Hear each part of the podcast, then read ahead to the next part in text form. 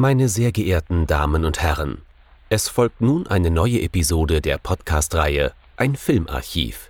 Knut Brockmann und Jochen Ecke unterhalten sich über ältere und interessante Filme für ihre Blu-ray-Sammlung. Wir wünschen gute Unterhaltung.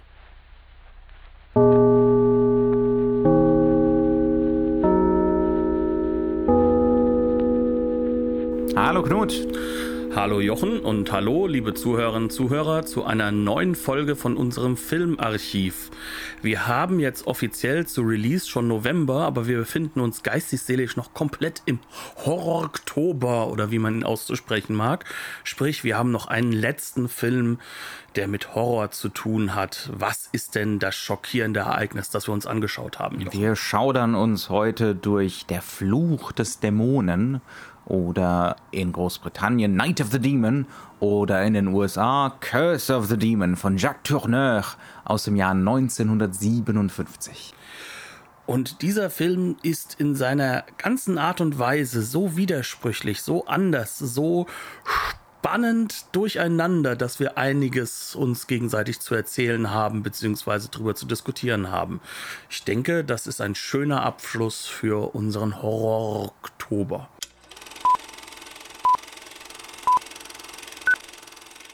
Der Fluch des Dämonen. Night of the Demon von Jacques Tourneur. Das ist für uns ein schöner Abschluss, aber für unsere Hörer vielleicht eine ganz, ganz neue Sache. Worum geht es denn in dem Film, Jochen? Dana Andrews spielt hier John Holden, einen amerikanischen, ich glaube, Psychologie oder so, Professor im weitesten Sinne, also Wissenschaftler, der zu einer Konferenz nach Großbritannien fliegt.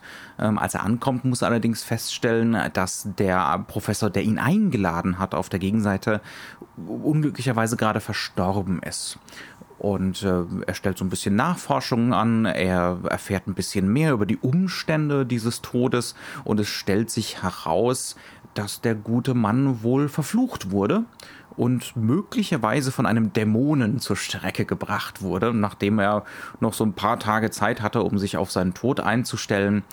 Ja, ähm, und äh, je mehr John Holden, äh, gespielt, wie gesagt, gespielt von Dana Andrews, da Nachforschungen anstellt, desto klarer wird, äh, das Ganze hat wohl mit einem gewissen Carswell zu tun. Der wird gespielt von Neil McGuinness.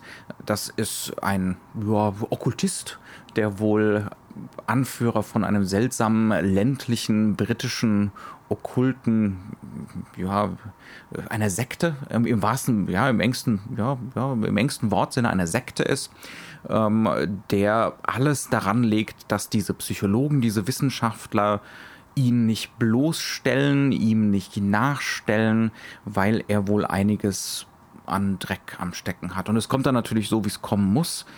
John Holden wird ebenso verflucht und hat nur drei oder vier Tage Zeit, um sein schlimmes Schicksal, wenn es denn diesen Dämonen tatsächlich gibt, abzuwenden. Und das ist durchaus eine zentrale Frage für John Holden. Gibt es diesen Dämonen? Denn er glaubt natürlich nicht dran. Er ist ein, he's a man of science, wie man so schön sagt. Er glaubt nur an das, was sich faktisch nachweisen und beweisen lässt. Aber faktisch passiert auch einiges um ihn herum plötzlich, was durchaus mysteriös, mysteriös ist. ist und möglicherweise übernatürlichen Ursprungs.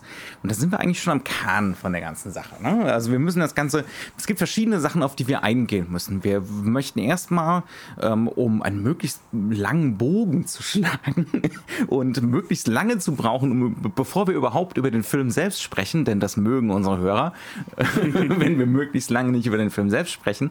Wir möchten erst einmal darüber reden, was für ein Genre Genre das hier eigentlich ist und wo, wie man über dieses Genre sprechen kann. Und wir möchten auch ein bisschen darüber reden, wo diese Geschichte herkommt. Denn Jacques Tourneur und seine Drehbuchautoren haben sich das nicht ausgedacht, zumindest nicht komplett, sondern das Ganze basiert auf einer Kurzgeschichte von Montague Rhodes James. Und das ist der berühmteste Autor von Geistergeschichten und übernatürlichen Geschichten in Großbritannien so überhaupt. Ne? Und vor allem einer, der kaum verfilmt wurde, erstaunlicherweise. Ja, ähm, von der BBC gibt es eine Reihe von Fernsehverfilmungen. Das war so in den 70er Jahren mal so eine Tradition, dass so drei, vier, fünf Jahre lang wenn man da von der Tradition sprechen kann, von fünf, bei fünf, sechs Jahren, ähm, dass immer mal wieder zu Weihnachten eine Kurzgeschichte von ihm verfilmt wurde. Was eine Tradition ist, teilweise zumindest in Großbritannien, ist, dass man diese Kurzgeschichten gerne mal zu Weihnachten liest. Im Kreis der Familie. Ne? Da liest man so eine Geistergeschichte zusammen. Ähm, da kommen wir gleich drauf. Oder sollen wir dabei bleiben? Ich denke, lass uns doch einfach mal wirklich damit anfangen. Ähm, womit haben wir es jetzt zeitlich zu tun? Mhm. In, äh, in England oder ja. überhaupt im, im Genre des Horrors, wenn wir schon zum Horror Oktober diesen Film anpacken, mhm.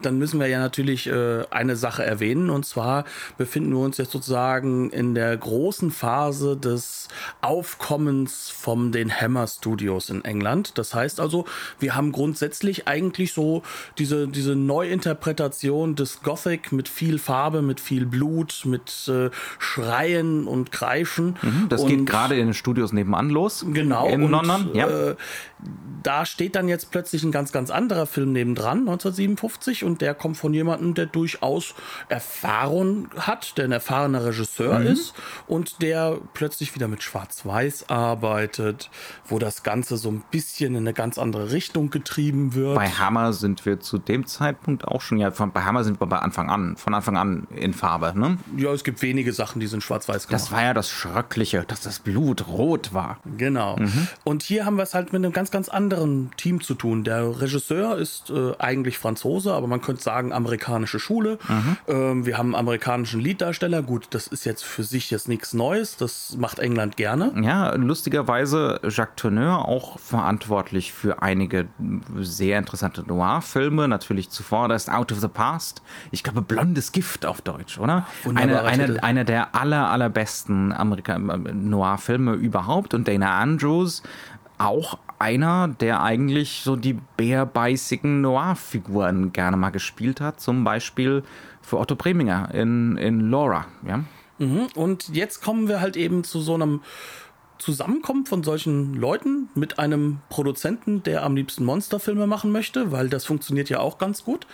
Und äh, in diesem Rahmen kommen wir plötzlich auf eine ja, weihnachtliche Horrorgeschichte. Eine weil das Schauergeschichte. Ja, oder Schauergeschichte, weil das Weihnachtliche ist ja durchaus auch wichtig für die Originalgeschichte, nämlich für, für was die eigentlich gemacht wurde, wann mhm. sie gelesen wurde. Ja. Aber da kennt sich natürlich der Doktor der Anglistik deutlich besser mit aus als ich. Deswegen hit it. Wir haben, wir haben noch gar nicht äh, erwähnt bei Tourneur natürlich, ne, das, wofür er wahrscheinlich am berühmtesten ist. Nicht unbedingt die Noirs, auch wenn er eine einige der besten gemacht hat, aber er hat natürlich diesen Schauer-Hintergrund mit den Val Luton-Produktionen zuvor, das Cat People, I Walked with a Zombie, äh, diese Filme, ne? Also er hat da schon, er hat die, er hat die besten, er hat die besten Zeugnisse, mhm, genau. was das angeht, da so jetzt 20 Jahre später so ein Revival zu starten oder 15, 20, ja eher 20 Jahre später. Okay, ähm, Anglistik, Anglistik Lehrstunde, äh, bereit für die Vorlesung? Also ich immer. Raschelt das Papier, leg los. Also was müssen wir uns vorstellen unter dieser Hintergrundgeschichte? Mhm. Also wir haben natürlich in Großbritannien eine ganz große Tradition der Gothic Story. Die reicht bis ins 18. Jahrhundert zurück. Wir hatten auch eine ganz große Zeitschriftentradition, äh, in denen diese Gothic Stories veröffentlicht wurden. Jeder Autor, auch die angesehensten, haben sich mal im 19. Jahrhundert an der Geistergeschichte versucht. Ne? So Leute wie Charles Dickens, aber auch ähm, also alle, alle möglichen, alles was Rang und Namen hatte, selbst wenn sie eigentlich so ganz angesehene, realistische Schriftsteller waren. Jeder hat mal eine Geistergeschichte geschrieben. Das war extrem salonfähig, Hauptsächlich wurden diese Geschichten von Frauen geschrieben im 19. Jahrhundert. Jetzt kommen wir zum Ende des 19. Jahrhunderts ähm, und wir kommen zu Montague Rhodes James. Wie man an dem Namen schon hört, viel britischer oder viel englischer wird's nicht. Montague Rhodes James. Ja? Äh, der gute Mann ist aus der Upper Middle Class. Er ist in Cambridge ausgebildet. Er ist dann selber in Cambridge der Chef von einem der Colleges in Cambridge gewesen gewesen, später äh, der Chef von Eton College, also von der, von der Eliteschule Englands. Das heißt also, er kommt aus einem ganz, ganz, ganz stark intellektuellen Hintergrund, von einem ganz stark intellektuellen Hintergrund, aber vor allem von einem extrem poschen, ja, mhm. Upper Middle Class. Der gute Mann hat nie geheiratet, äh, gehört so zu der Kategorie Eternal Bachelor, ja, ähm, was eigentlich im 19. Jahrhundert Code für schwul war. ja, und äh, ja, stattdessen hat er seine Familie an den Colleges, an der Uni, an den Schulen gefunden und hat Geistergeschichten geschrieben die dann gerne mal vorgelesen wurden, so im Kreise der Schüler und der Studierenden. Das hat man dann im Common Room gemacht. Das hatte gute Traditionen sozusagen. Ja, Vor und allem auch zu Weihnachten, da mhm. wo die noch da sein mussten, ganz, dann halt auch einsam waren. Ganz ja? genau, ja.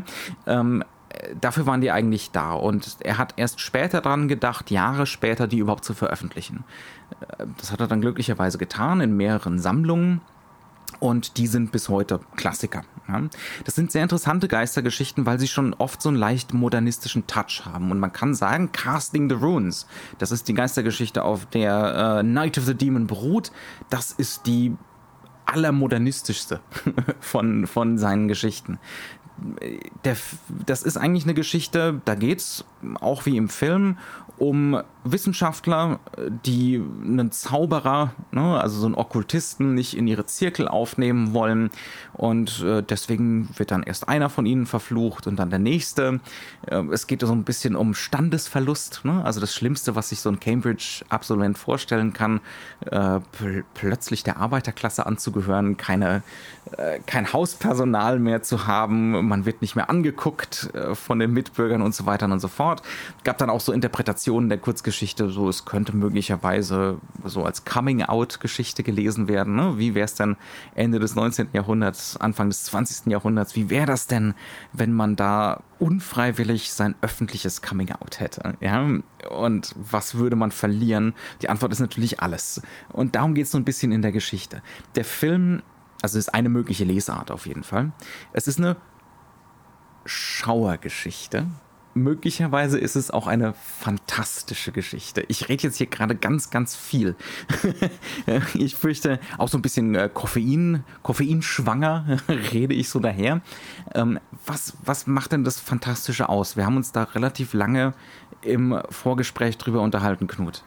Ja, also ich erzähle jetzt das, was du mir erzählt hast. Ja, wieso so auch nicht? Ne? Wir, ja, wir stimmen dem ja beide zu. genau. Also das Wichtige ist, ähm, dass wir hier jetzt auch wiederum nach Russland mal wieder gehen. Wir mhm. erwähnen ja häufig den Formalismus und in diesem Rahmen. Also wir gehen ja, nach Mittel- bis Osteuropa. Ja, ja mhm. also wir gehen in den Bereich des russischen Formalismus zurück, mhm. so ein bisschen. Ne? Und da war ein Herr namens Todorov, der im Endeffekt. Svetan äh, Todorov, ja. mhm. Vornamen kann ich nicht aussprechen, deswegen lasse ich es besser. ähm, der grundsätzlich ähm, sich mit sogenannten fantastischen Geschichten auseinandergesetzt hat.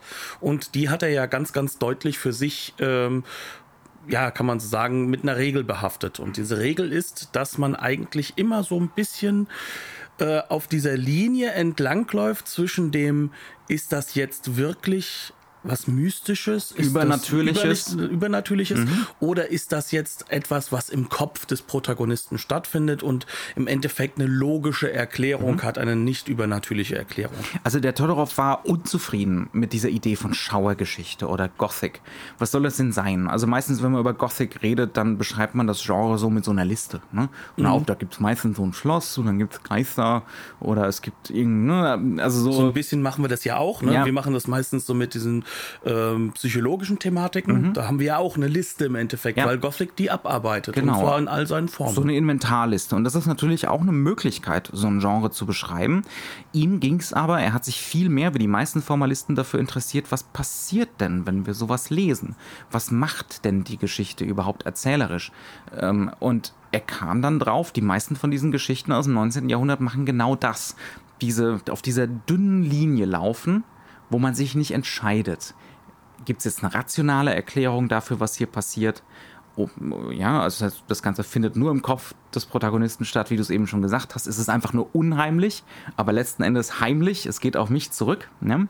Heimisch sozusagen. Also Oder, wir sind da wieder bei Freud im Endeffekt. Genau, so ein ne? bisschen.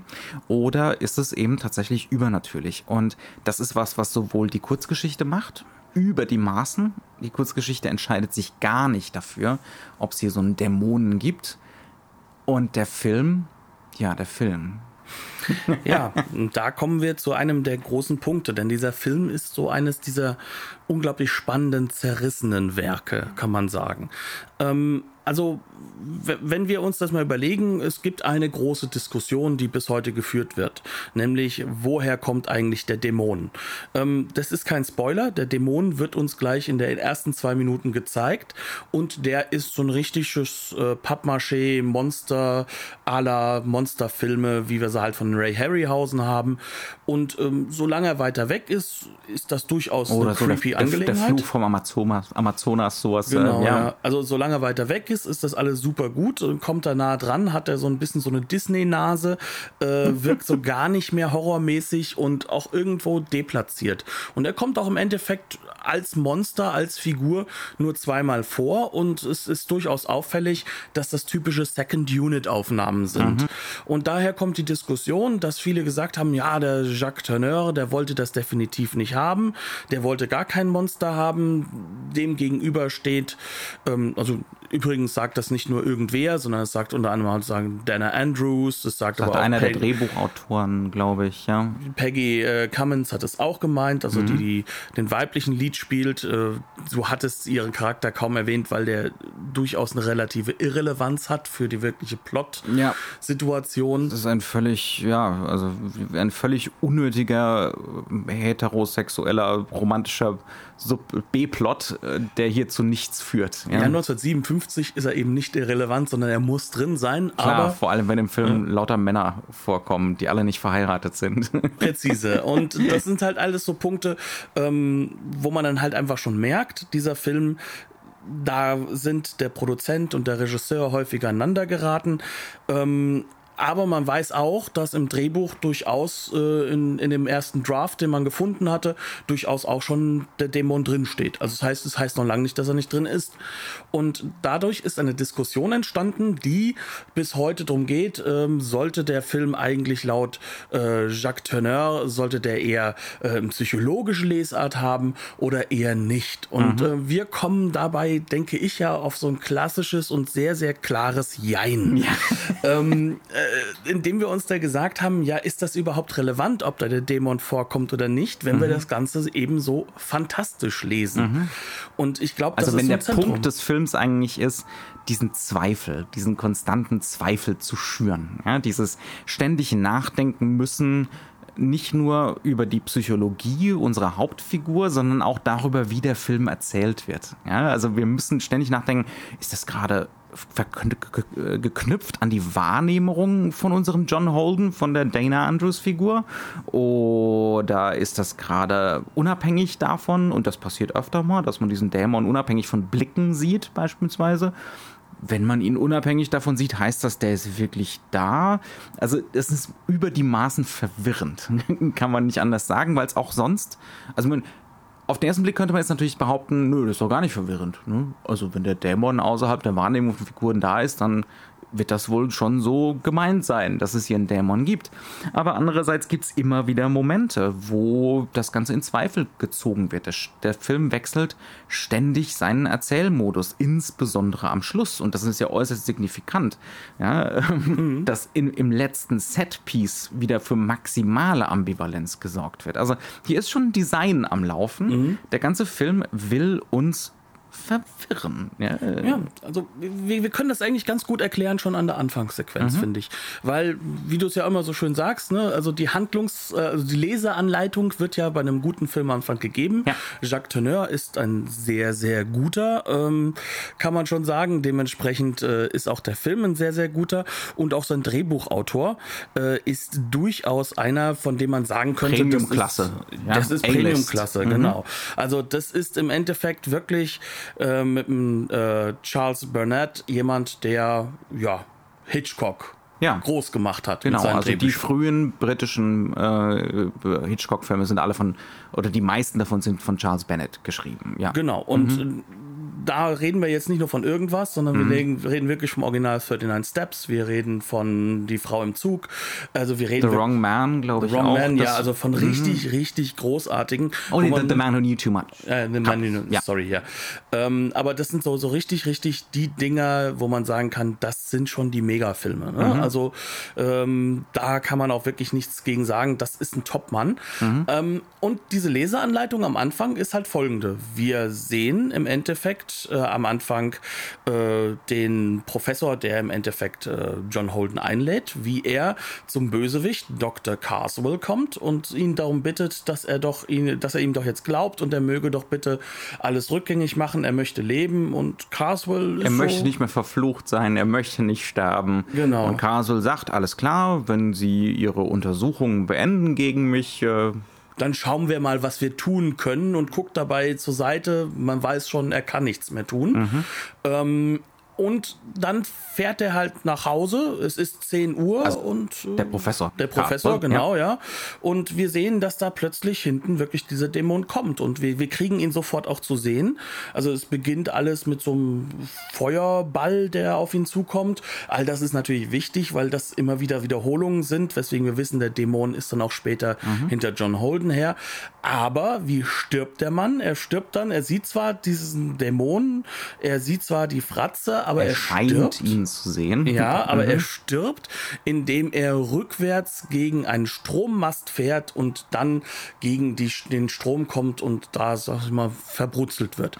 Das heißt also, eigentlich können wir uns nicht sagen, okay, ist er jetzt wirklich wegen einem Dämon gestorben oder hat es einen anderen Grund? War es das Höllenfeuer, das seine, das seine Leiche zum Brennen gebracht hat, oder war es einfach nur die Stromleitung? Ganz genau. Und ja? das ist das, wie der Film uns darauf vorbereitet. Und ja, natürlich ähm, werden wir dann an John Holden gebunden. Der Mann ist durchaus nicht sympathisch, soll es auch nicht sein. Mhm. Ja. Also man muss wirklich sagen, dass Dana Andrews als Lead äh, teilweise diese Rolle so unsympathisch anlegt, äh, ist, das, da muss man auch einen Hut vorziehen. Mhm. Ja. Ähm, er macht schon relativ klar, der Typ ist arrogant, der Typ äh, weiß alles besser und äh, er kann mit seiner Science äh, alles lösen, ne? also mit seiner Psychologie singen und das hat auch schon etwas Glaubenshaftes. Das ist, glaube ich, auch recht wichtig für Ja, ja, er ist, also wir haben hier wieder so eine klassische, auch für das Gothic, eine ganz klassische Struktur, eine Doppelgängerstruktur. Ne? Genau. Carswell, der böse Okkultist, wahrscheinlich so ein bisschen an Alistair Crowley angelegt. Sehr Äh, deutlich sogar. Einer der ersten in einer langen Linie von bösen Okkultisten und Kultanführern im britischen Kino im Übrigen, ist sein Spiegelbild.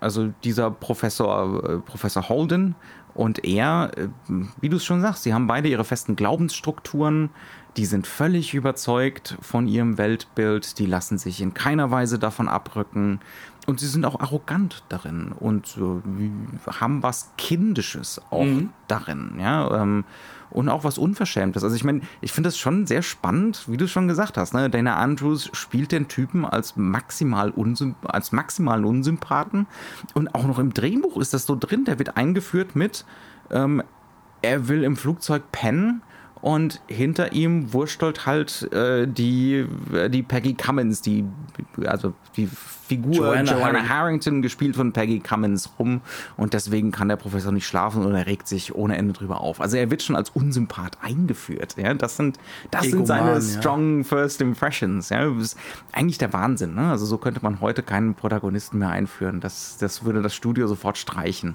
Ne? Der, der Protagonist darf nicht unsympathisch sein, um Gottes Willen. Das will doch keiner gucken. Ähm, wirklich spannend. Ja. Wie sind wir da hineingeraten? Indem wir halt wirklich an diesen Punkt kommen, an dem wir sagen müssen, okay, wir haben jetzt diese Gothic-Struktur, wir Ja. haben diese Elemente drin, die durchaus ähm, klassisch sind, aber in ein modernes Setting überführt werden. Du hast auch schon gesagt, Flugzeug, ne, es Ja. spielt im Jetzt, es ist durchaus modern, das Umfeld. Und dann kommt da dieses alte England um die Ecke äh, mit seinen Gothic-Elementen und wir werden eigentlich den ganzen Film über so ein wenig hin und her gerissen, ob das Ganze jetzt das Ja. echte alte England ist oder ob das im Endeffekt nur Bezugsräume sind, die psychologisch sind.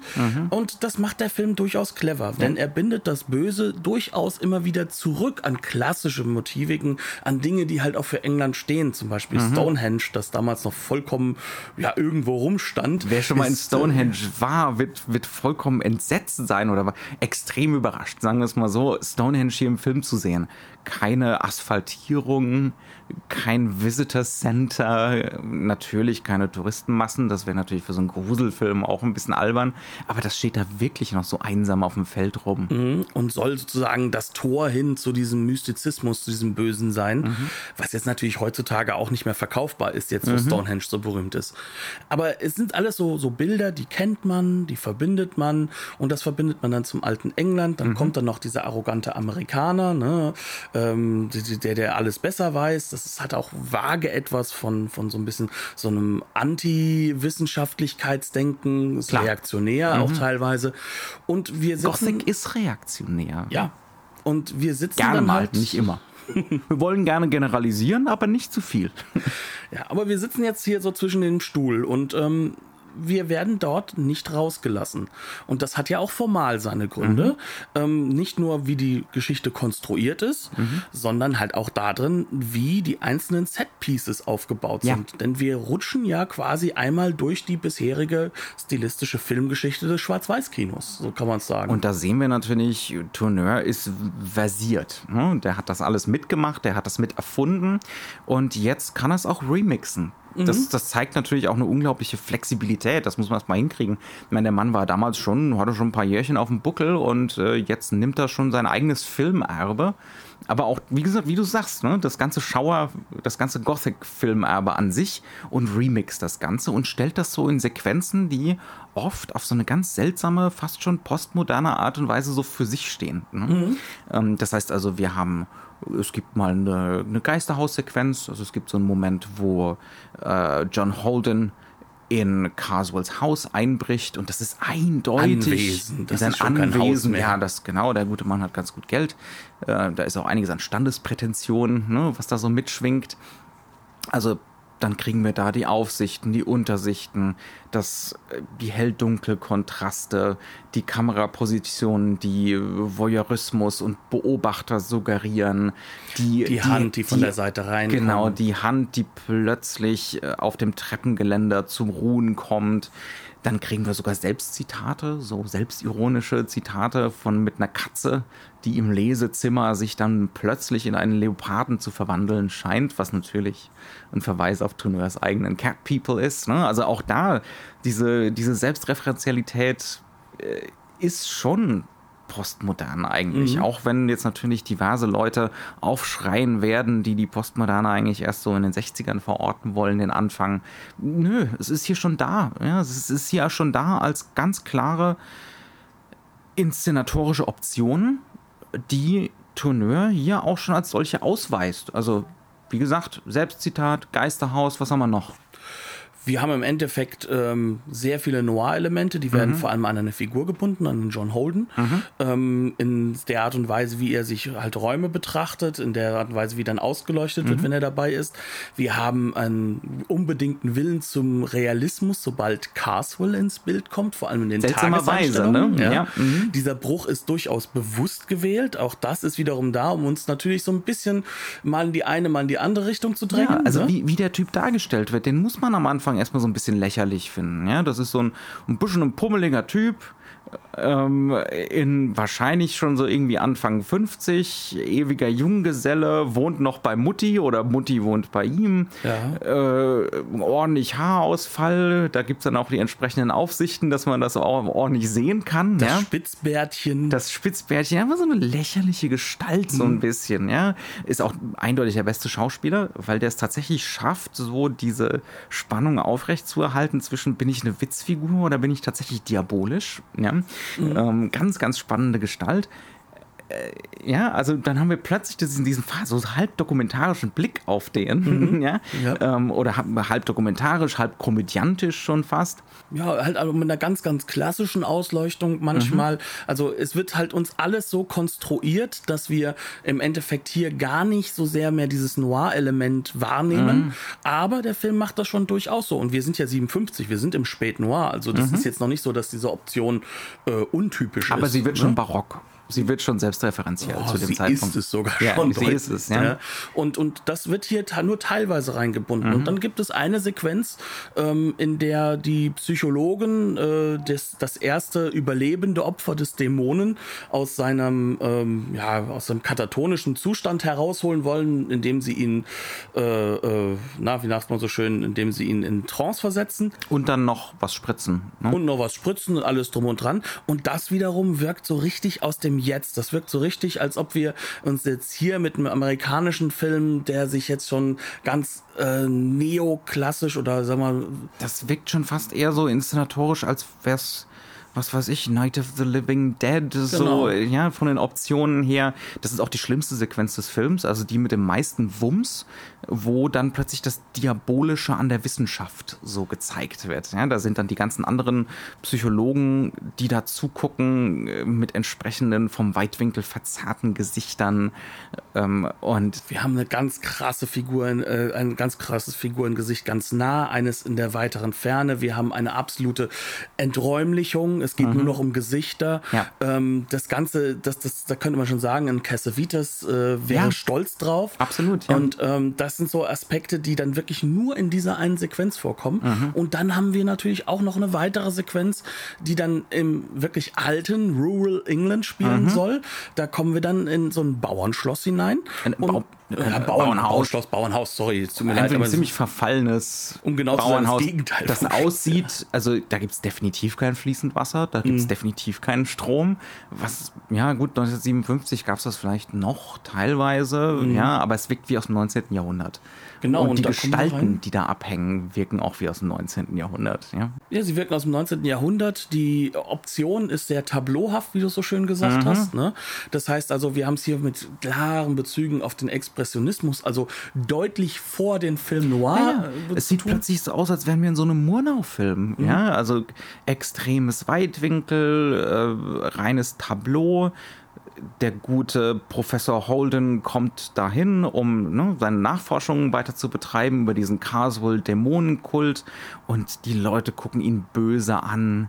Die Balken an der Decke, also es ist so eine Untersicht, sind extrem schwarz und massiv und scheinen auf uns zu lasten. Und aus überall kommen noch weitere Menschen, die es sich kommen immer mehr dazu ja? und gucken ihn, gucken unseren Professor so böse und anklagend an und er soll sich doch bitteschön möglichst schnell verabschieden. Ja, also das, und das inszeniert Tourneur eigentlich, als wäre es, als wäre man mitten im Stummfilm. Mhm. Ja, als wäre man nicht 57, sondern 27.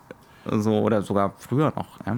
Ja, und das ist halt alles dafür da, dass wir eigentlich jedes Setpiece vereinzeln. Mhm. Aber dass diese Vereinzelung halt auch dafür da ist, um uns zu verunsichern in dem kompletten Plot, mhm. der dann zusammengebaut wird von ja. uns. Und diese Konstruktion, die im Drehbuch angelegt wird, wird halt sozusagen hier radikalisiert. Mhm. Und diese Radikalisierung findet dafür statt, dass wir uns nie sicher sind, wo sind wir eigentlich? Was ja. ist das jetzt? Auch äh, Jack, äh, der, der, John Holden, er verändert sich ja vom Charakter andauernd. Mhm. Mal glaubt er es, mal glaubt er es nicht. Er springt hin und her. Mit uns zusammen, Mit fast uns schon. zusammen, ja. genau. Und, und äh, wir sind zwar an die Figur größtenteils gebunden, es ist schon der Hauptcharakter, mhm. aber eigentlich sind wir nicht fest in ihm drin, sondern. Vor allem nicht emotional. Absolut nicht, aber die ähm, Sequenzen, in denen dann dieses Noirige reinkommt, sind deutlich dafür da, um den Raum auf ihn hin zu psychologisieren. Mhm. Und das sind halt alles so Aspekte. Also es hat fast schon so was Bösartiges, fast schon so Sadistisches, wie mit ihm umgegangen wird und auch wie mit uns umgegangen wird. Ne? Also äh, das hat mich sehr, vor allem weil das Zitat im Film kommt. Es kommt im Film ein Zitat aus, dem, aus The Rime of the Ancient Mariner von Samuel Taylor Coleridge. Das ist ein ganz, ganz berühmtes, romantisches, äh, langes Gedicht. Ne? Ähm, fast hat so einen Volksliedcharakter, ganz narrativ, das man die meisten kennen, weil es ja auch tausend Versionen davon gibt, unter anderem Metal-Versionen und solche Geschichten. Und das ist berühmt dafür, weil man es auch nicht endgültig auseinandernehmen kann. Also man kann bei diesem Gedicht überhaupt nicht mehr sagen, was ist ernst gemeint, was nicht, was passiert tatsächlich an Handlungen, was passiert nur im Kopf des Protagonisten. Und Coleridge hat sogar, ist sogar später, ein paar Jahre später noch hingegangen und hat eine Glosse hinzugefügt. Also angeblich erklärende Worte in den Marginalien des Buches oder des Gedichts, die aber gar nichts helfen. Im Gegenteil, die scheinen am Anfang so die ersten zwei, ja, ja, jetzt verstehe ich's. Aber je weiter man liest, desto, desto mehr macht die Glosse alles nur noch komplizierter. Und ich glaube, dieses Coleridge-Zitat ist auch so ein bisschen gemeint, was da so reingeschmissen wird. Ähm, oder so ein Verweis darauf, dass man hier versucht, so was ähnliches zu bauen. Ja? Ein Film, der unmöglich komplett aufzudröseln ist, der sich ständig zu widersprechen scheint und bei dem man vor allem dann nicht nur auf dieser Handlungsebene drüber nachdenken muss, oh Gott, gibt es jetzt den Dämonen wirklich oder nicht? Stirbt er jetzt an einem Herzinfarkt oder brutzelt ihn der Dämon? Sondern dass man auch über den Film als Film nachdenken muss, ja, wie der mhm. inszeniert ist. Und das treibt ja, wie wir es hier gerade schon so ein bisschen rausarbeiten, ne? also Tourneur treibt das ja voran durch diese Segmentierung, durch diese ständigen stilistischen Wechsel, dass wir über den Film in seinen erzählerischen Optionen, in seiner Inszenierung nachdenken müssen und den ständig wahrnehmen müssen, weil sonst kommen wir mit dem Ding überhaupt nicht klar. Ne? Genau, und ähm, jetzt darf man nicht vergessen, natürlich bleibt es ein Unterhaltungsfilm. Ne? Mhm. Also es ist jetzt nicht so. Mega wir, unterhaltsamer Unterhaltungsfilm, ja, muss auch gesagt werden. Äh, es ist nicht so, dass wir rausgerissen werden, sondern mhm. wir werden eigentlich da immer wieder reingeschoben. Und dieses Reinschieben hat auch dieses perfide Element, dass dieser Film in sich auch offen gegenüber diesen Figuren bleibt. Mhm. Ne? Also er hat diese Distanz nun mal. Also Dana Andrews, ähm, der tut uns schon irgendwann leid. Ne? Also ja. wir, wir, wir merken schon, dass das auch eine ganz, ganz arme Nummer ist, dass mhm. er sich hinter seinem Science auch nur so ein bisschen versteckt. Ne? Mhm. Ähm, auf der anderen Seite haben wir aber halt auch den anderen Charakter, der noch viel, viel spannender eigentlich ist. Der Carswell. Ne? Der Carswell, der sich ja auch versteckt hinter seinem düsteren und sinisteren etwas, was er hat. Mhm. Ähm, und dem durchaus der durchaus klar macht, dass er Angst hat. Also, mhm. dass der, dass der gar nicht Spaß daran hat, dass Dem er nicht. steht immer äh, wieder der Schweiß auf der Stirn. Er ist nur in Angst. Und zwar nicht nur in Angst vor Dana Andrews, sondern er ist wirklich in Angst vor diesen Mächten, mhm. die er für sich wohl auch wirklich wahrnimmt. Auf der anderen Seite ist der Mann ein Trickspieler. Also, mhm. ähm, wenn wir das mal ganz ehrlich sehen, alles, was der Mann in diesem Film macht, ist, er attributiert zu sich hin Dinge, die passieren. Mhm. Das heißt also, er geht gar nicht so hin, dass er sagt, ähm, äh, das mache ich jetzt und dann passiert das, sondern mhm. er deutet nur an, dass was passieren wird Übrigens, und dann sagt das er, war ich eben. Ganz genau. ja. Und das Ganze wird eigentlich auch kann man sagen, äh, auf, auf die Spitze getrieben.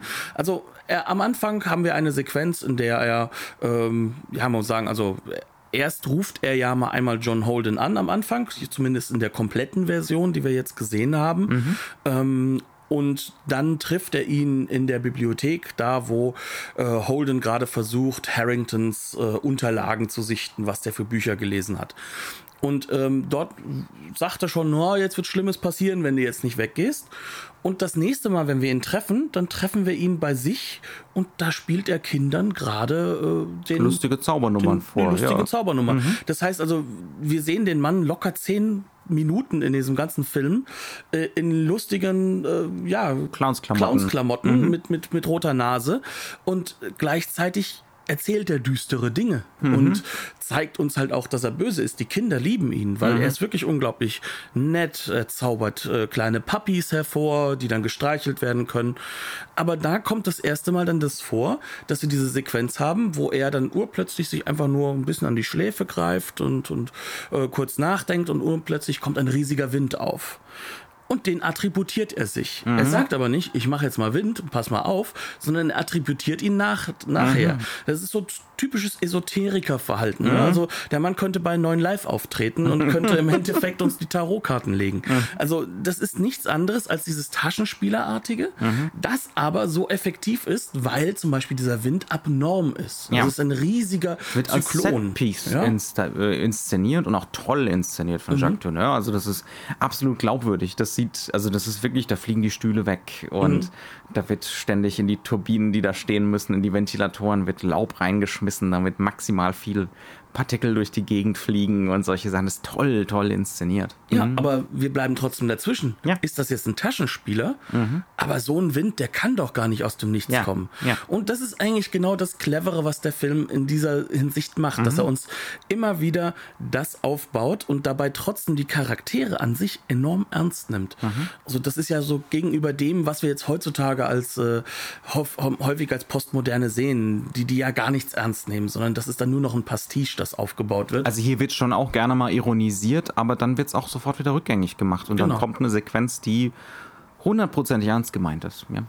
Und ähm, anhand dieser Figur kann man das eigentlich ganz gut sehen, wie dieses, dieser Zwiespalt die ganze Zeit erzeugt und gedreht und noch weiter gemacht wird. Ne? Und ähm, wir haben im Endeffekt hier es mit einem Film zu tun, der uns nahelegt, dass wir eine Psychologisierung, uns aber dann immer wieder auch das verbietet, so zu sehen.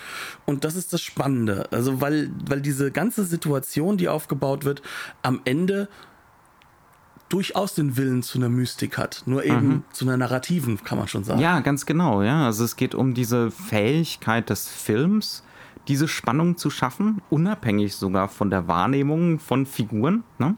Also dass diese Spannung aufrechterhalten wird ohne Psychologisierung, fast schon, nur mit den mit den Genremitteln, mit den inszenatorischen Optionen. Das ist schon mal unglaublich spannend ne? und auch was wahnsinnig postmodernes eigentlich, ähm, wo es wirklich dann auch selbstreflexiv ganz klar um Film und Filmgeschichte geht. Jetzt schon 1957, ja, hier fängt's an, vielleicht sogar ein bisschen früher schon. Das ist eigentlich schon so ein bisschen Nouvelle Vague vor der Nouvelle Vague. Ne? Ja. Nur mit alten Knackern als Regisseuren. Ja, was halt einfach zeigt, dass, äh, dass das nicht aus dem Nichts gekommen ist. Ja, ja, ne? absolut, ja. Aber man darf auch nicht vergessen, also wenn man so ein bisschen so schaut, äh, es gibt ja auch Lesarten von Casablanca, die schon auf, auf das Ja. äh, Postmoderne Das hinweisen, 44. von Umberto Eco zum Ja, Beispiel. ja, ne? ja, absolut. Und äh, das heißt also eigentlich ist so diese, diese, diese Lesart, dass, dass das so, so eine Singularität ist, die ab den 60ern vorkommt, Mhm. die ist ja durchaus problematisch, weil die Postmoderne ja auch immer wiederum eigentlich nichts anderes ist, als ein sich abgrenzen von der aktuellen Moderne. Und, und wenn wir vom äh, rein Fotograf, also wenn wir vom Film mit tatsächlichen Menschen absehen und ins Zeichentrick gucken, Warner Brothers Cartoons aus den 40ern, 50ern, äh, die kann man durchaus auch gerne schon mal als postmodern einstufen. Die waren auch extrem selbst, selbstreflexiv beispielsweise. Aber gut, äh, but, but we digress. Ähm, Wir könnten jetzt eigentlich im Endeffekt noch auf eine Figur zu sprechen kommen, die ich besonders spannend fand. Mhm. Und das ist Mother. Ja, sehr schön. Die Mutter. Mhm. Ähm, also wir haben ja schon ein bisschen festgestellt, dass eigentlich in der Originalgeschichte keine Frauen vorkommen. Null. Und hier kommen zwei Frauenfiguren vor. Das eine ist äh, die von Peggy Cummins durchaus ordentlich gespielte, aber vollkommen irrelevante Frauenfigur, Mhm. die eigentlich nur ähm, dafür da ist, als Love Interest äh, den heterosexuellen Plot wieder in, in den Mittelpunkt zu rücken. Ja, Auf der anderen Seite Und äh, die darf dann halt mit, mit Mutter ein Frauenbündnis eingehen und solche Geschichten. Ne? Ja. Also es ist heavily gendered alles und äh, durchaus problematisch aus heutiger Sicht. Aber ja. Auf der anderen Seite ist aber Mother diejenige, die sich ja im Endeffekt gegen ihren eigenen Sohn stellt, Mhm. weil sie das Größere dahinter, dahinter glaubt. Mhm. Also auch sie ist definitiv äh, Gläubige des, Mhm. dieses ganzen Umfelds. Und die Verweise, die wir ja haben, die schon bei der Mutter starten, die ja auch ein bisschen älter ist, ähm, die deutlich so schon um 1900 herum unterwegs gewesen sein dürfte.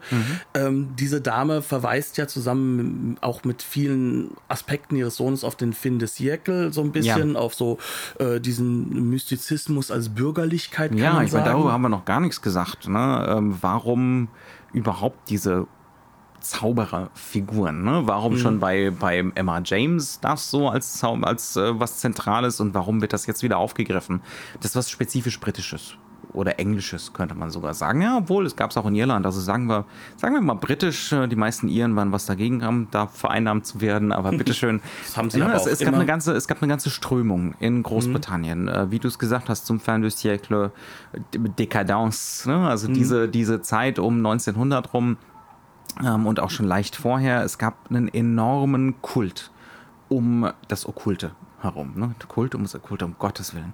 Ähm, Wir haben Alistair Crowley ja auch schon mal erwähnt. ja, Also ganz genau. Ne? Also das in ist so eine Richtung Figur, die da, die da reingehört und die dann äh, über die Jahre hinweg noch berühmter wurde, als sie es zu Lebzeiten eigentlich schon war, aber es gab jede Menge solche Gestalten. Madame Blavatsky zum Beispiel, die Vivast Theosophical Society ähm, und diesen, diesen okkulten Vereinigungen, Clubs könnte man fast schon sagen, haben durchaus prominente Leute angehört. Also auch aus, der, aus dem kulturellen Rahmen. Ähm, Arthur Conan Doyle zum Beispiel, William Butler Yeats, ähm, dann weniger bekannte Literaten wie Arthur Macken zum Beispiel. Aber auch Oscar Wilde Wild ist in der Dekadence. Ja, gehört, gehört damit rein. Dann haben wir in Frankreich so Gestalten wie Joris Carle Huysmans zum Beispiel mit seinem berühmten Roman Gegen den Strich.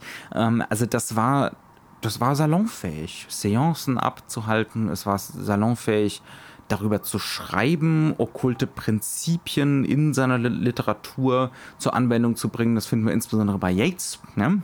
Ähm, also dieses Spiel mit dem Feuer, ne? mhm. äh, mit, mit dem Teufel sozusagen, das war was, was um die Jahrhundertwende äh, in Großbritannien enorm beliebt war und deswegen hat das auch James da aufgegriffen, ne? weil, das, mhm. weil das eine wiedererkennbare Gestalt war dieser böse Magier. Ne? Ja, und aber er äh, kann hier nur echt entstehen, weil die Mutter aus dieser Phase kommt, quasi. Mhm, ne? Ja, ganz genau. Und ja. das, das macht diese Figur interessant, weil für sie ist das so ein, die Geister, die ich ruf, Moment, mhm. die ich rief, Moment. Ähm, also sie versucht im Endeffekt am Ende ihrem Sohn aus diesem Zyklus rauszubringen, indem mhm. sie ihn opfert. Mhm. mhm. Weil sie glaubt zutiefst dran. Also es gibt eine unglaublich lustige Seance-Sequenz, mhm. die da mit reinspielt, äh, wo sie versucht, die Geister zu rufen, die erklären können, äh, wie er denn besiegt werden kann. Und ähm, das Ganze äh, fußt darauf, dass sie immer so ein bisschen die dumme Mutter spielt, mhm. aber in Wirklichkeit schon deutlich gegen ihren Sohn handelt. Mhm. Und die, diese Figur ist auch wiederum was Reflexives. Und mhm. das macht es so spannend, auch sich mit der zu beschäftigen, mhm. weil sie auf der einen Seite all das lebt, was mhm. ihren Sohn ausmacht. Ne? Also wir lernen sie auch kennen beim, beim Kartenspiel mit dem Sohn am mhm. Feuer, ne? Im, im, in der guten Stube quasi. Mhm. Ne? Und ähm, äh, da fängt das Ganze ja schon mit diesen okkulten Elementen an, mit dem Kartenlegen und ähnlichem. Mhm. Ne? Ähm, aber sie will trotzdem da eigentlich wieder so ein bisschen raus aus der ganzen Sache. Ja. Und äh, das wiederum ist sehr modern gedacht. Hm. Das ist wieder sehr weg von der Original. Das ist ja auch, hat ja auch so eine gewisse dramatische Ironie der Protagonist. Also, also Dana Andrews, John Holden ist unglaublich ineffektiv auf so einer kausalen Ebene. Der lässt sich nur verfluchen, dann findet er einiges über diesen Carswell raus, aber er kann ja nichts verhindern in dem Sinne, sondern die einzige, die hier wirklich Handlung vorantreibt, ist die Mutter. Mhm. So insgeheim sind diese Frauenfiguren. Also insofern, möglicherweise haben wir da so einen redeeming Faktor für die Darstellung von Frauen im Film. Ja. Das sind die einzigen, die hier wirklich effektiv sind, inklusive äh, Jonah Harrington, also der, der Peggy Cummins-Figur. Ja, die also, aber von Anfang an auch glauben müssen. Und mhm. das ist dann wiederum dieses weibliche Element. Aber jo, klar. auf mhm. der anderen Seite äh, wird ja auch kritisiert, dass äh, der John Holden halt nicht glauben kann. Und am mhm. Ende, ich sag mal, ganz, ganz am Ende glaubt er wirklich komplett. Ist er bekehrt, ja, ja. Spoiler. Aber, ja, aber davor ist es dann auch schon häufig so, von wegen so, naja, es kann ja nicht schaden, mhm. wenn. Und das hat ja wiederum was mit diesem Esoterikertum ja, zu tun. Also ne? er ist ein, ein sagenhafter Flipflopper im, im Verlauf des Films. Ne? Ähm, also nach der ersten Begegnung mit Carswell, wo er durchaus ein bisschen eingeschüchtert und beeindruckt ist, sagt er, hm, vielleicht sollten wir hier mal die Untersuchung fallen lassen gegen den Mann, ist ja alles harmlos. Und äh, fünf Minuten später verändert er, seine, ändert, ändert er seine Meinung und dann fünf Minuten später wieder in die andere Richtung, hin, her, hin, her. Ähm, ne? Wie wir es schon gesagt haben, er ist mit uns ständig am äh, daran, seine Haltung zu ändern gegenüber dem, was hier eigentlich an, ja, was hier tatsächlich passiert. Aber im Gegensatz zu uns hat er am Ende eine feste Meinung. Mhm. Und äh, wir können sie ja nicht hundertprozentig. Ja. Also der Film nimmt uns das trotz Dämons weg, mhm. eine feste Meinung zu haben. Ja. Und, Und aber eben nicht nur mit Mitteln, die total stringent wären, ne? um das nochmal zu wiederholen. Also, wie gesagt, der Dämon kommt immer wieder vor. Es gibt eine wahnsinnige Einstellung mit den Fußspuren. Ne? Ja. Ähm, so eine Parallelfahrt über den Waldboden hinweg. Und wir wir sehen die Fußspuren, die der Dämon hinterlässt. Also wie, wir sehen den Dämon nicht, ne? aber die Fußabdrücke, die, die er, er so hinterlässt. Er ist ja auch noch nicht da. Er okay. darf ja noch nicht kommen. Mhm. Ist ja noch zu früh. Genau. Ähm, naja, Three Days Allowed und diese Dinge. Mhm. Und das ist nicht gekoppelt an die Wahrnehmung von, von Dana Andrews Professor Holden da. Ja? Mhm. Ähm, also in, in dem Sinne, ja, also wenn man es ganz genau nehmen will, ja klar ist der Dämon da. Der muss da sein, weil mit den filmischen Mitteln wird das so erzählt, als wäre mhm. er da. Aber er aber prinzipiell sollen wir trotzdem dran zweifeln. Ne? Und im Kern ist der Dämon so effektiv wie, wie John Holden selbst. Also, mhm. äh, wenn wir ganz ehrlich sind, so ein effektiver Dämon und wir sehen ihn ja sozusagen, wie er angreift, mhm. der braucht keine Stromleitung. Ja. Der tötet. So. Mhm. Aber er, diese Stromleitung ist da und das ist ja, ja auch in dem Buch ganz enorm angelegt, dass mhm. du das, also in der Geschichte, in der, sorry, in der, ja. ähm, dass, dass, dass man sagen kann, da ist jetzt nichts, wo man dann fest sagen kann, okay, äh, das muss der Dämon sein, sondern er schlägt so aus dem Nichts, so aus, mhm. aus, aus der Dunkelheit zu, so dass man dann nicht sagen kann, er war es hundertprozentig ja. und diese Unsicherheit trägt halt auch der Film trotz sichtbar. Also es ist wirklich, es ist so eine absolute Radikalisierung. In der Kurzgeschichte ist alles Psychologie. Ne? Ist alles gebunden an Wahrnehmung und im Film wird alles so zerschrotet und fragmentiert. Und mal scheint es um Psychologie zu gehen und geht es dann auch und dann mal wieder nicht, sondern es scheint um filmisches Erzählen zu gehen und das Genre erzählen zum Beispiel. Ähm, und dann denkt man sich wieder, naja gut, vielleicht waren es auch die Produktionsumstände. Ne? die auch mit Sicherheit eine Rolle spielen. Absolut. Also der Film ist unter schwierigen Umständen entstanden mhm. und äh, hat er auch nie die Möglichkeit, wirklich gut rauszukommen, weil er ja von Anfang an äh, sein Rating nicht gekriegt hatte, um dann wirklich eine Einzelbill zu sein, sondern ja. der musste ja dann als Double Bill gespielt werden, weswegen der auch viel, viel später erst auf die Variante hin wieder zurückgeschnippelt wurde, die wir jetzt gesehen haben. Mhm. Das ist auch nur dank des BFI halt. Überhaupt ähm, restauriert gibt. Ja. Genau, ja. Das, das ist eine schöne Überleitung.